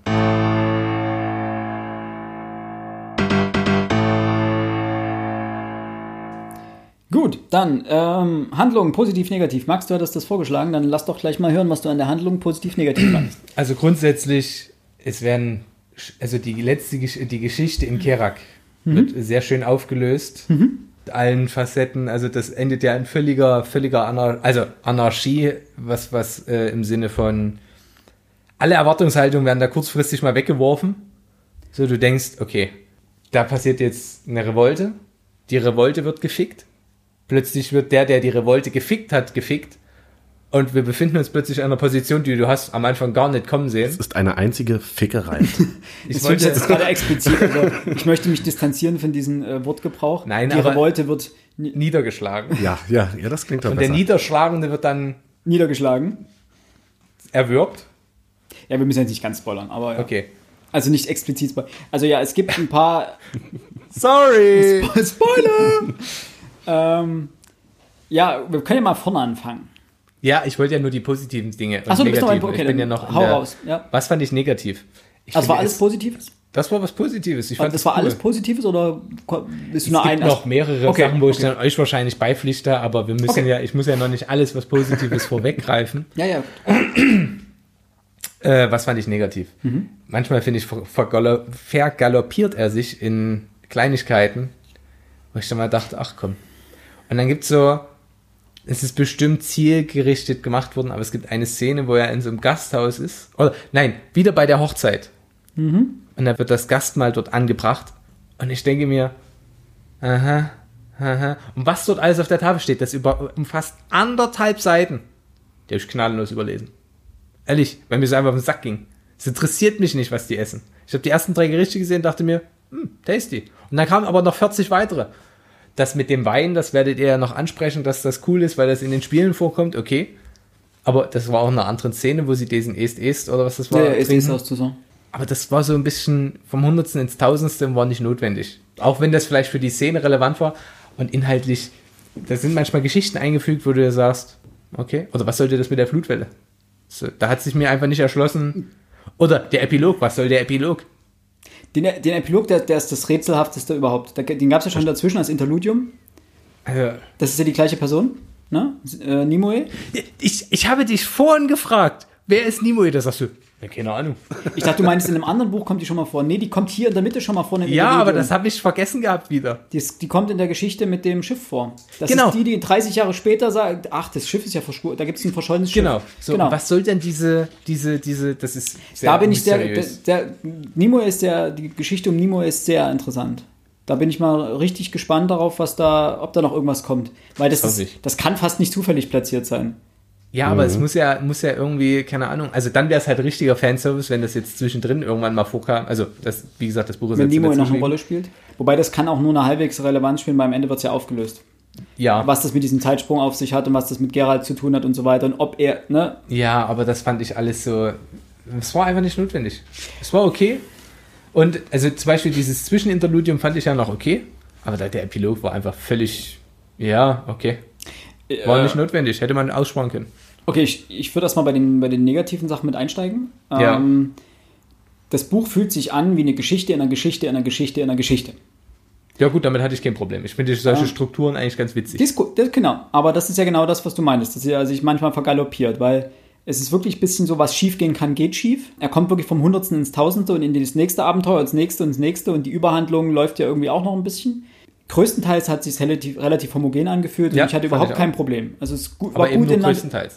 Aber es gab zwei, drei Momente, wo ich mir dachte, ah, jetzt, wo, wo es sich so geskriptet angefühlt hat, so nach dem Motto, jetzt muss er noch eine Nebenhandlung einfügen, um das noch zu erklären, weil er das unbedingt noch erklären möchte. Ja. Und dann kommt die Nebenhandlung nochmal, weil er das noch erklären möchte. Weil er gemerkt hat, okay, ich kann jetzt die, als Beispiel jetzt die Erklärung der Schwerter, die kann ich jetzt, das ist jetzt was relativ Triviales, denn er verliert sehr schnell am Anfang seine Schwerter. Das passiert auf Seite 20, 10, 30. 20, das, ist, ja. das ist kein großer Spoiler. Eben werden seine Schwerter anwendet. Aber wir können ja jetzt spoilern, also ist auch wurscht. Ja, nur ist kein Hauptplot. Ja. Ne? Also seine Schwerter sind weg und es kommt eine Szene, wo diese Schwerter explizit beschrieben werden. Es hat so das Gefühl, die Schwerter sind nur weg, um die Bedeutung genau die exakt halt auch, dieser Schwerter zu betonen und wie wichtig sie sind und um sie beschreiben zu können, um zu sch- beschreiben, weil es wäre dämlich, wenn Geralt am Anfang sagt, hallo, ich bin Geralt, meine Schwerter sind aus Silber und aus Stahl und das Silber sieht so aus und so, ist doof, ne? Also musst du sie irgendwie anders machen. Also lässt du das in irgendeine andere Person machen und damit das Relevanz bekommt, lässt du sie stehlen und so weiter. Und so hat sich das angefühlt, als ich fand das nicht schlecht mit den Schwertern, dass die weg sind, weil natürlich hilft es mir, um zu verstehen, warum genau diese Schwerter für ihn wichtig sind. Das Thema Schwert geht ja das ganze Buch lang. Er kriegt ja dann irgendwelche Ersatzschwerter und die sind aber dann doch nicht so gut und dann kriegt er ein sehr gutes Ersatzschwert, aber es ist dann auch nicht das, was es kommt nicht sein auch geklaut. es kommt nicht seinen Schwertern gleich Ja. und so weiter. Also und so fühlen sich diese anderen Neben, Neben-Arcs ja, Story-Arcs ja auch an. Nämlich, hier kommt noch ein Nebenstory-Pfad, einfach um zu beschreiben, warum das und das und das so ist. Ich würde sogar fast sagen, er hat sich einfach überlegt, okay, was muss ich noch reinbringen? Und er hat die Story ringsum geschrieben. Ja, genau. So, also das so wäre mein. Wobei, hätte fast sogar muss ja gesagt- tr trotzdem sagen, die Geschichte fühlt sich trotzdem gut an. Ich wollte Ja. gerade sagen, also ich muss für Sapkowski jetzt auch mal eine Lanze brechen. Ähm, Äh, das soll, kur- kurz, ja, ich habe das, ich weiß nicht, also ich würde das jetzt nicht unbedingt als negativ auffassen. Ich habe das eigentlich gemocht, ähm, wie er die Geschichte dort aufbaut, wie er die Geschichte erzählt. Ähm, für mich kritischer wäre vielmehr, dass es viel zu lange gedauert hat, bis Geralt seine Schwerter zurück hat. Also ich hätte ja viel mehr ein paar Geschichten mit Schwertern noch gelesen. Aber so an sich ähm, ja, macht gut, die Schwerter kommen ja das- wieder. Ja, also. Ne, ja, das, das, hat er wir- wieder. Wir wissen auch am Anfang, dass, dass er die Schwerter wieder bekommt. Also, Ich kann sagen, das- Alex, es kommen jetzt noch sechs Bücher. Ich denke, du es- liest es noch ist, genügend Schwerter. Ne, ähm, also nee, ähm, die Art und Weise, wie er da mit den Geschichten umgeht, wie er da rummeandert, glaube ich, hast du gesagt. Das, damit konnte ich leben. Wie das gesagt- finde ich okay. Was, was hat dich denn gestört? Hat dich was gestört oder fandest du es voll geil? Außer der Sprache, meinst du? Nee, Handlung. Ja. Es geht um Handlung. Und nun die Handlung. Ähm, tatsächlich die Sache, dass diese, diese, ähm, es gab so ein paar Dinge, wie, wie, wie er versucht hat, an die Schwerter zurückzukommen. Ich kann jetzt nichts Konkretes nennen, also das, das wirkte mir dann ein bisschen manchmal naiv, wie er an die Sache rangeht. Aber prinzipiell. Wobei das Ach, okay. unterstützt eigentlich diese Mittelalter-These, die wir vorhin hatten, weil was, was soll er denn machen? Ne? Er hat ja, kann ja schlecht irgendwo anrufen und sagen, hier sind meine Schwerter gefunden worden im Fundbüro, sondern er geht ja letztendlich zur nächsthöheren Instanz und lässt sie suchen. Und dann macht Und geht er ja dann sogar auch den illegalen Weg. So, was ich übelst äh, sehr witzig fand, war dieser, dieser, dieser Stabschef oder was das war, dieser Kronenanwalt. der oder- Kronenwald, ja. Dem er dort hinterher rennt und diese Bürokratie. Lettenhofer oder so hieß der. Ja, äh, großartig, diese Bürokratie. Es bringt alles gar nichts, aber wir müssen diese Wege genau so gehen. Das hat mich an Asterix und Obelix Ja, erinnert. Passierschein A38. Genau. Das ist ja schon 38. War wirklich richtig lustig und so einfach diese Ohnmacht könnte gegenüber diesem riesengroßen Verwaltungsapparat erinnerte mich an der Prozess von Franz Kafka. Ach Gott. Wow. Nein, also soweit will ich Nein, alles- alles gut. Ich Ich, das- weiß, dass das stimmt, aber also, dass es mich daran erinnern darf, weil das genau diese Bürokratie, diese Ohnmacht gegenüber dem der, der staatlichen Struktur ist ja da thematisiert, aber dafür findet man keine Anspielung in diesem Buch. Nee, es ist einfach nur dasselbe Thema. Also, Ja. wir lassen die Kirche im Dorf, da gehört sie nämlich hin. Was ich aber ganz cool fand und das, ähm, wie, das zeigt immer mehr, wie Gerald Spielball der, der Obrigkeiten oder der, der jeweiligen ähm, Adelsschichten dort wird, dass man ihn natürlich lockt damit und sagt, ja, wir, wir, wir organisieren dir deine Schwerter zurück. Ja, wenn du musst das und das für sich tun, dafür organisieren, für uns tun, dafür organisieren wir deine Schwerter zurück. Und letztendlich Äh, Sagt er ja auch, na, das haben wir nicht geschafft, du kriegst jetzt einfach ein bisschen mehr Kohle, get over it. Du musst es Ja, genau. trotzdem machen. Also der, der, der muss sich total beugen. Ne? Das Ja, ist letztendlich, wird, ist der wirklich einfach nur Spielball. Und da kommen wir beim nächsten Mal noch dazu, bei dem nächsten Buch, da gibt es nämlich interessante Zusammenhänge damit. ja, nicht Spoiler. Ja, Nee, mach ich nicht, aber ich habe nicht gelesen. Positiv an der Handlung fand ich die Handlung. Nein, einzelne Handlungen waren teilweise grandios. Die einzelne Sache- Handlung, die mit der Füchsin war grandios. Ja, die hat mir richtig gut gefallen. Und dass das auch, ja, doch, ich darf das sagen, dass sie auch wiederkommt. Also, Ja. dass mitten im Buch dann die Aussage von der Füchsin ist, hey, wenn du nicht mehr damit rechnest, werde Ich ich, wieder, wieder. vor dir stehen und dann gibt's richtig auf die Mütze. Was danach passiert, also er wird sie wieder Es wird wieder mit, den, mit, der, mit der Erwartung gespielt und das macht das Genau. Buch sehr gut. Und es macht es auch das Ende, es kam für mich unerwartet.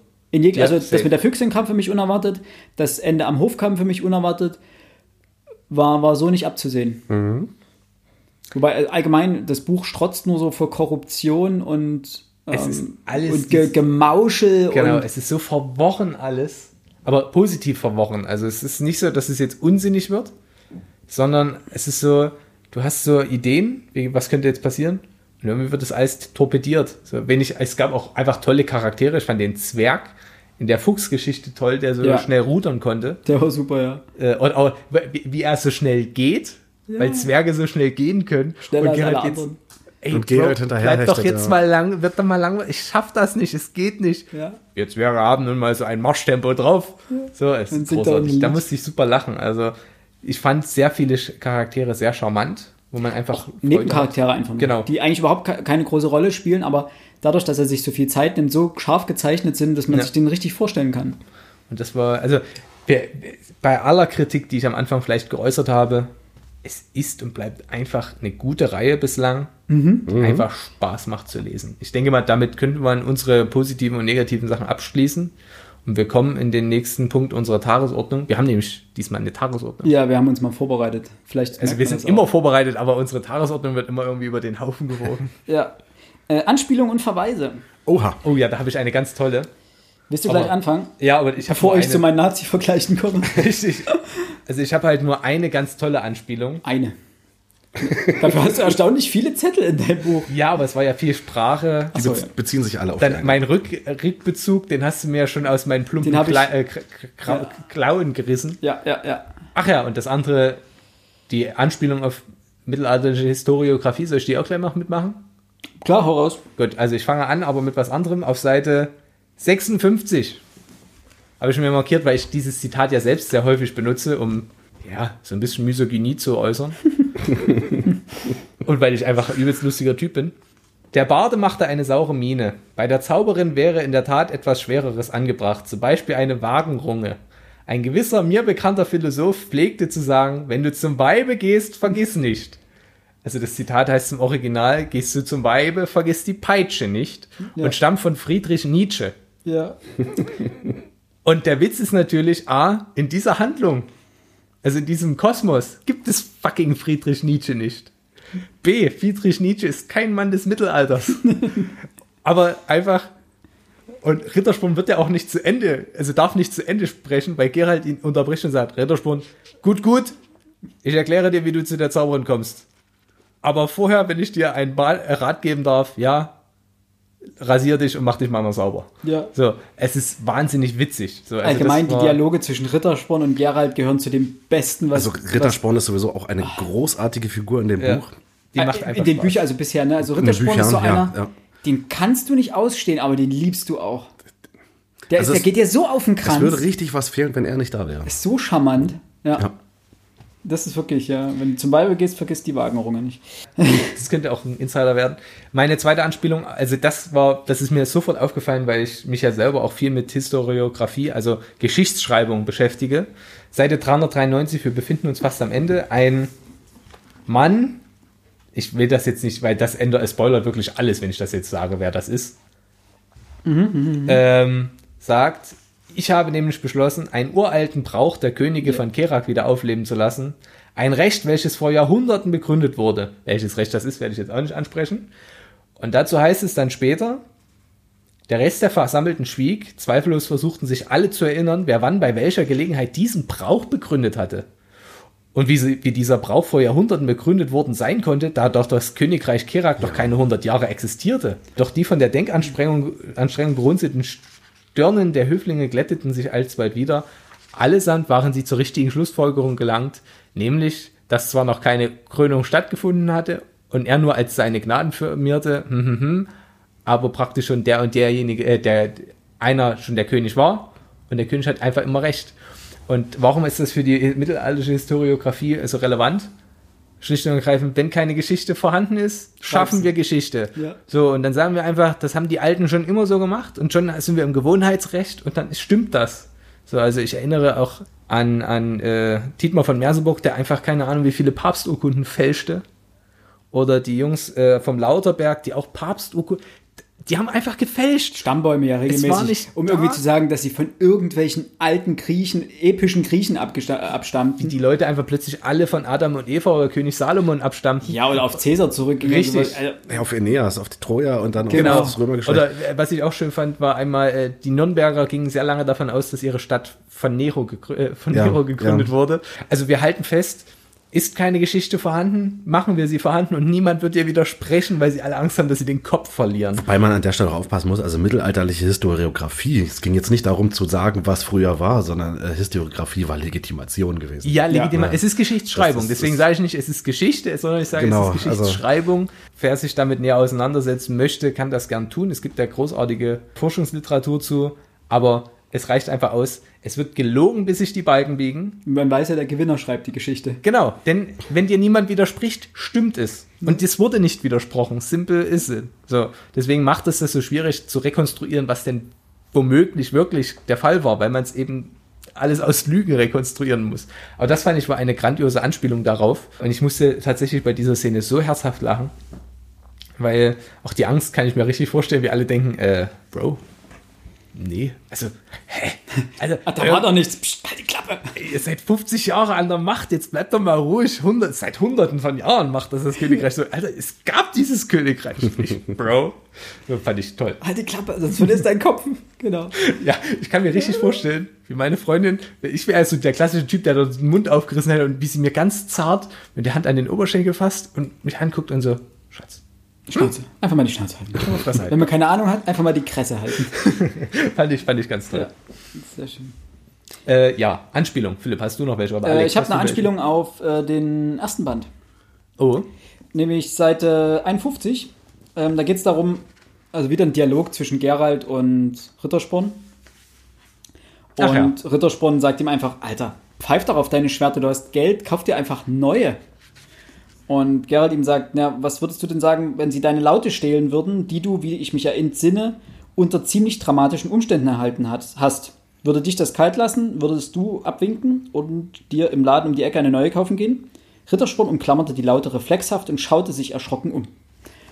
Wir alle erinnern uns an den, den Kurzgeschichten, äh, wo Rittersporn von der ein Elfe die diese besondere Laute erinnert. Und das ist eine Anspielung darauf. Ja, und was sie dafür durchmachen muss. Und was sie dafür durchmachen mussten, genau.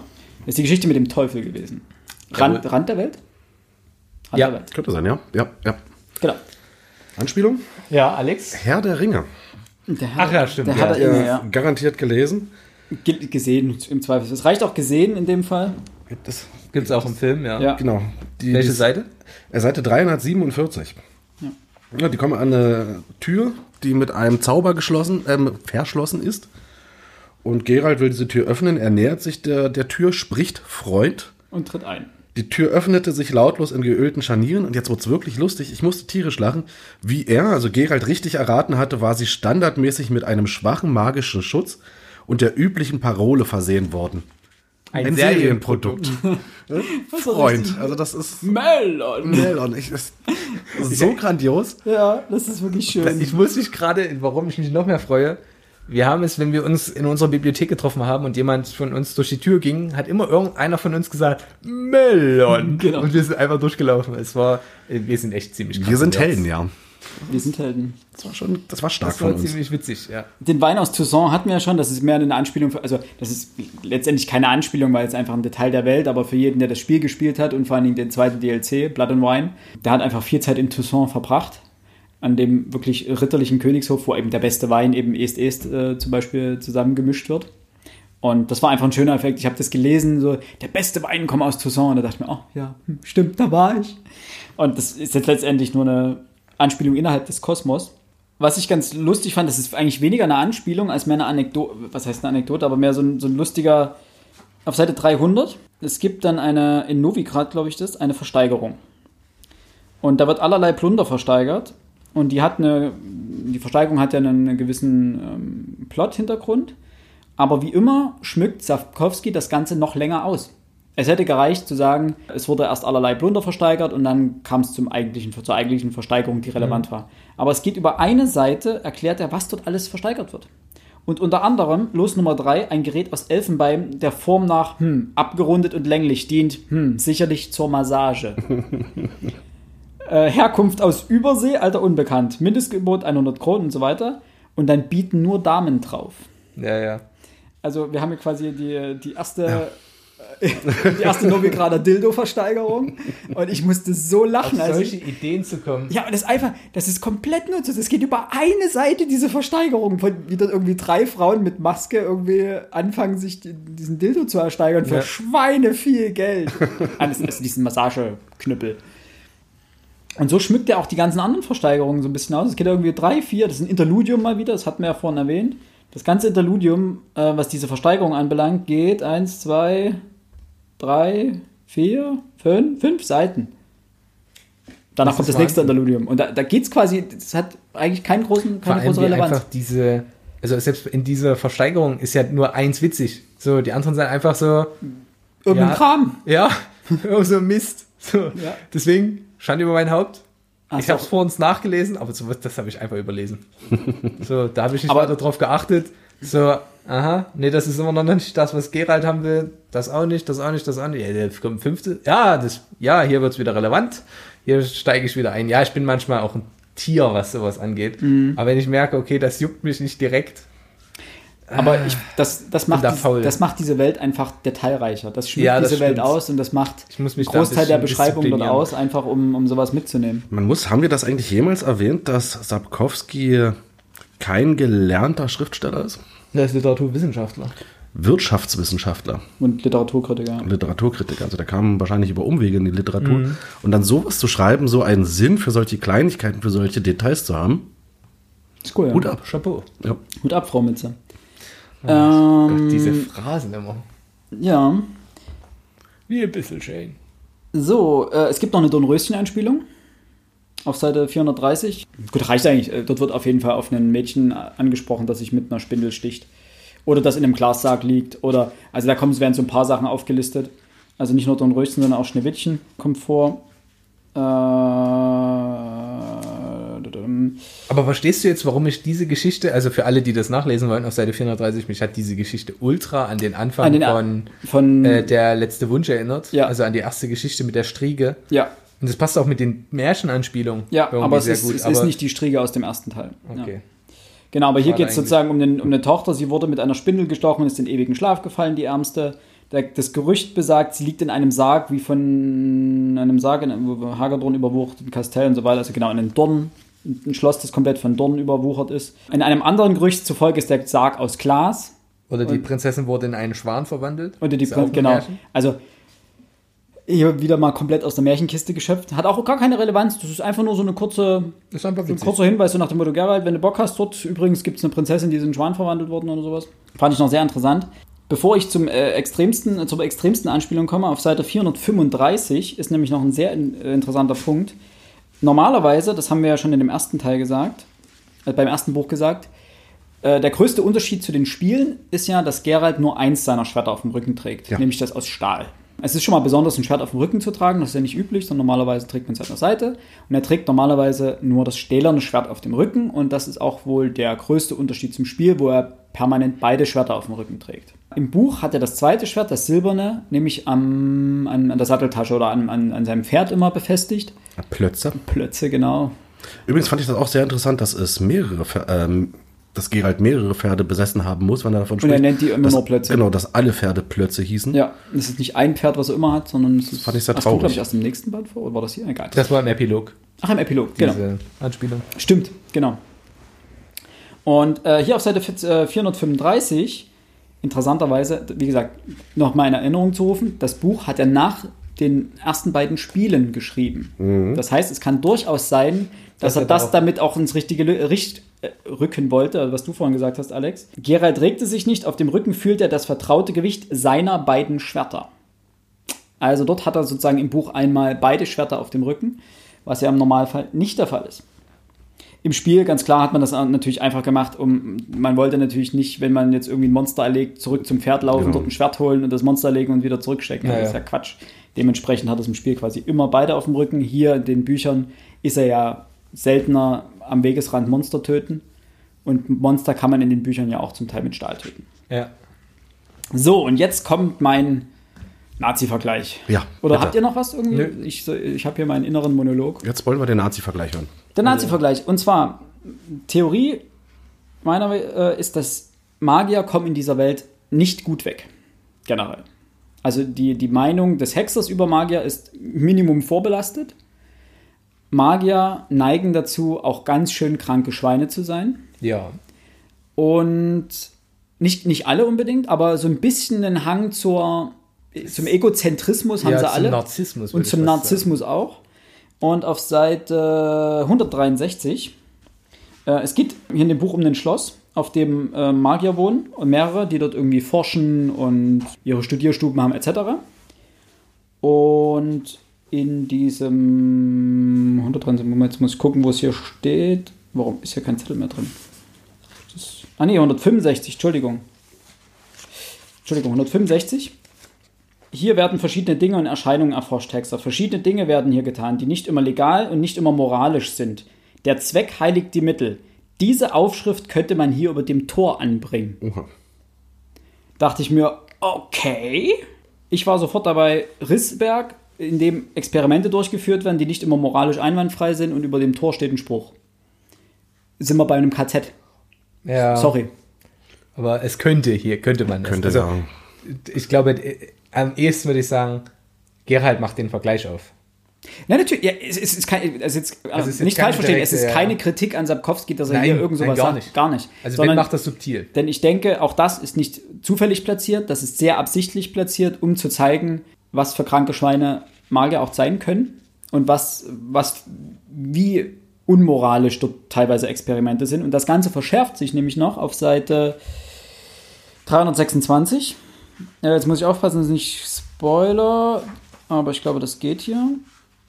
Ähm, da werden nämlich Experimente genauer beschrieben. So, genau hier. Die Experimente, die auf der Hybridisierung und Verbindung der Genpools beruhen, bezwecken zunächst, die Menschheit den nichtmenschlichen Rassen gleichwertig zu machen, auf lange Sicht indes durch Speziation letztere zu dominieren und vollständig unterzuordnen. Wir müssen wohl nicht erläutern, welche kardinale Bedeutung das hat. Es wäre unangebracht, wenn irgendwelche marginalen Zwischenfälle und so weiter. Welche Seite? Äh, 326, Ähm, Mitte. Ja, ja, ich sehe es. Genau. Also hier geht's da geht es um Transhumanismus und also hier geht es wirklich um Rassentheorie Ja. Und um äh, Rassenforschung und auch um Rassenmanipulation und darum, also hier wird einfach vom Thema Rasse gesprochen und es werden Menschen genannt, es werden Nicht-Menschen genannt äh, und es geht darum, die Menschen über andere Rassen zu erheben. Ja, das ist klar und das ist für mich nun mal ein, ein S-Vergleich oder ein rassentheoretischer Vergleich. Auch da wieder, äh, es ist bewusst platziert und ich denke, es hat einen Grund. Denn wie gesagt, wenn, wenn ihr das lest, ist es relativ spät im Buch, das heißt, es hat einen bestimmten Grund, warum das hier genannt wird. Ich kann, muss leider mitgehen. Was ich so interessant finde, ist halt auch äh, dieser Umgang mit diesen Verbrechen, die da aufgedeckt werden. Und äh, dann wird so getan, naja, wir wollen ja den wissenschaftlichen Fortschritt A nicht behindern und B, Das ist genau die Debatte, ne? Ja. Das ist die NS-Medizindebatte letztendlich. Ne? Man, man hat wirklich perverse Sachen gemacht und Menschenrechte mit Füßen getreten. Aber der, der medizinische Fortschritt wurde eben danach gedeckt, weil man hat ja wichtige Dinge herausgefunden. ja, der einzige Unterschied ist halt, dass dieser Zauberer, der dafür verantwortlich ist, hier nicht verfolgt wird, sondern an einen geheimen Ort gebracht wird, wo er sich ruhig verhalten soll. und weitermachen soll. Gab es auch mit NS-Kriegsverbrechern. Ja, ich meine, wie viele NS-Kriegsverbrecher wurden nach, nach Ende des Krieges eingesackt und haben, wurden nicht irgendwo bestraft und gehängt, sondern haben irgendwo weiter geforscht. Ja, gut, da gab es eine riesen Debatte drüber. Ne? Also, Ja, Fakt, Fakt war an ja der auch, dass du Stelle das Wissen den die grandiosen Film hatten. Der Falcolini. Just saying. Ja, Buchverfilmung. Buchverfilmung Von von, Ferdinand von Chirac. Chirac. Und natürlich, wir haben diese ganze Debatte ja schon mal geführt in unserem ersten Buch. Wer es noch nicht gehört hat, hört gern mal rein. Das Verschwinden des Dr. Mengele, des Josef Mengele. Ja. Genau. Großartig besprochen von uns, aber ein Mittelprächtig. Wenig geliebt von Alex. ja, sehr wenig geliebt von Alex. Nein, aber äh, du, ich würde dir da schon recht geben, dass er darauf anspielt. Ich muss aber auch sagen, wenn ihr das so nicht verstanden habt, könnt ihr das A sagen und B, ich glaube, es ändert nichts an der Handlung. Also die Handlung Nö. ist an sich auch funktional. Man muss diese Metaebene nicht nachvollziehen können oder gar Um zu merken, teilen. dass das pervers ist, was da passiert. Also, aber Korrekt. absichtlich, ne? Es ist wieder. Man, Ich- ich denke auch, dass es bewusst um gewählt das, ist. Um es richtig zu sagen, man kann es nicht Sapkowski in dem Fall nicht vorwerfen, darum geht es auch gar nicht, sondern er nimmt das bewusst, um kein- wieder kein Schockmoment, sondern um etwas darzustellen. ja. Mhm, ja. Und auch eine Charakteristik vorzunehmen. Genau. Und er macht das auch nicht, das wird nicht generell auf alle Zauberer ausgeweitet, sondern es geht wirklich speziell um bestimmte Personen, Personenkreise auch. Ja. Ja, und um die Tragweite des Ganzen da. Ja. Haben wir noch was? Also ich bin am Ende mit meiner Liste. Ich bin am Ende mit meinem Latein. Dann können wir, glaube ich, die Spoilerwarnung an der Stelle aufheben. Ja, das finde ich gut. Wir können ja noch unser abschließendes Urteil geben. Lesen wir weiter? Ich denke Ja, schon. ja. Ja. Ja. Ich glaube, ich habe den dritten Band schon, oder? Kann das sein? Ja, du hast gesagt, du hast schon mal reingelesen, ja? Schwert der Vorahnung. Ich habe schon angefangen, bin irgendwie auf Seite. Vorsehung, nicht Vorahnung. Entschuldigung, ich war schon wieder. Ja, Herrgott. es wird noch mehrmals passieren vielleicht. Die nächste Folge wird wirklich witzig, wenn ich mir das jetzt schon überlege. Die Folge heißt das Schwert der Vorahnung. Genau.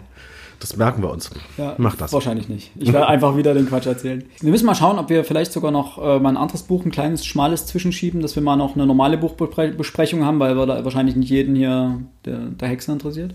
Allerdings sollte jeden der Hexer interessieren. Ja, wir haben ja noch ein paar Specials in der Hinterhand, Genau. die alle noch auf ihre Veröffentlichung warten. Und, und, Und? wir können uns ja noch überlegen, jetzt gleich, wenn wir, wenn wir dann in unseren, also vor allem Philipp und ich, die hier schon seit viereinhalb Stunden aufnehmen, Ich muss so aufs Klo.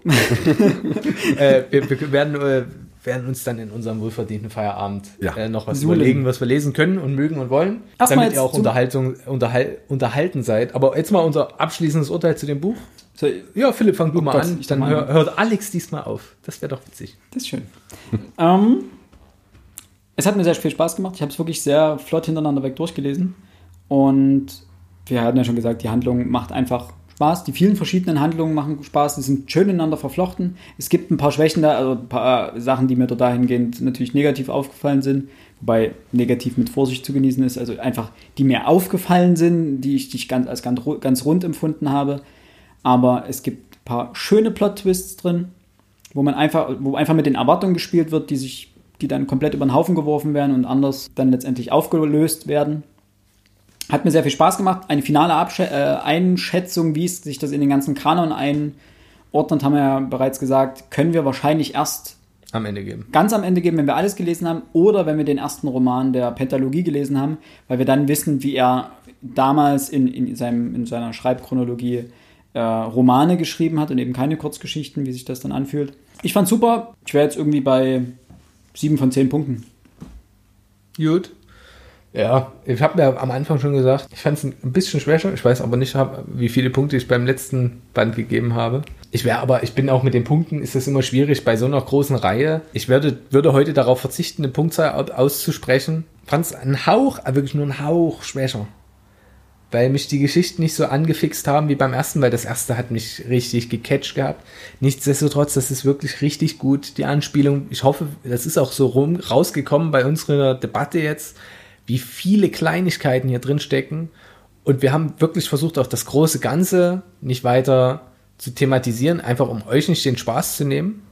Aber diese Kleinigkeiten sind halt, wenn die nicht dabei wären, wäre es nicht schlimm. Aber dadurch, dass sie dabei sind, ver verbessern sie das Buch um so viel. Ja. Und ich glaube, das, das macht auch die ganze Reihe aus. Der Witz, der Charme und für mich wirklich zentral die Charakteristika der per handelnden Person, wie gut die gezeichnet sind.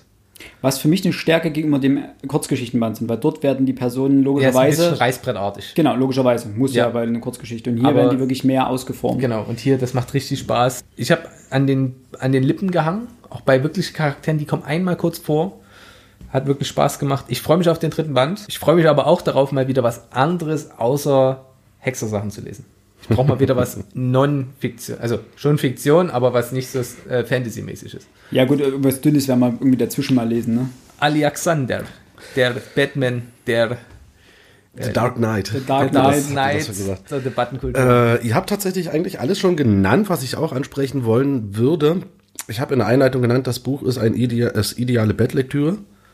Und damit kann ich eigentlich auch gleich wieder rausgehen. Es ist ideale Bettlektüre. Ähm, Philipp, du hast recht. Wir müssen natürlich sehen, wenn wir die anderen Romane gelesen haben, wer ist noch eins, zwei, wie A, das Buch in einem gesamten Zyklus natürlich drin steht und wie es B auch vom schriftstellerischen innerhalb des Zykluses steht. Und Max, du hast natürlich auch recht. Ähm, auch ich muss zugeben, dass mir der Kurzgeschichtenband der erste etwas besser gefallen hat. Ich hoffe jetzt natürlich, dass ähm, die Schwächen dieses Buch auch daraus resultieren, dass es eben 20 Jahre später geschrieben wurde. Dass die Romane in diesem Schreibfluss entstanden sind, in dem eben auch die Kurzgeschichten entstanden ist, äh, sind. Ähm, nichtsdestotrotz, das Buch hat Spaß gemacht zu lesen. Es ist ein Buch, das, du liest 30, 40 Seiten, wenn du es einmal anfängst. Bist damit also dann dementsprechend auch schnell durch. Und ich mach's wie Philipp, ich gebe dem Buch sieben Punkte und freue mich aufs nächste. Klare Empfehlung, ne? Ja, Kla- Klare klare Empfehlung. Empfehlung. Gut, wer einmal mit der Reihe angefangen hat, Ja, wenn, also wenn, der, jetzt hört wenn, nicht auf. wenn das erste Buch gecatcht hat, dann der liest es weiter. Das stimmt. Und der nimmt das auch, also selbst wenn es das schwächste Buch der Reihe sein sollte, dann ist es noch auf einem ziemlich hohen Niveau. Also m, kann man Und nicht das, so sagen. wir haben gute Hoffnung, dass es das Schwächste ist. Und das verspricht eigentlich nur Ja. vieles für die nächsten Bücher, die kommen. Ich freue mich und wünsche euch allen eine schöne Lektüre. Gehabt euch wohl, genießt, der, genießt die Hexerbücher und bis zum nächsten Mal. Gebt uns euer Feedback, das Genau. brauchen wir immer. Danke. Also, vielen Dank und bis zum nächsten Mal. Tschö mit Ö.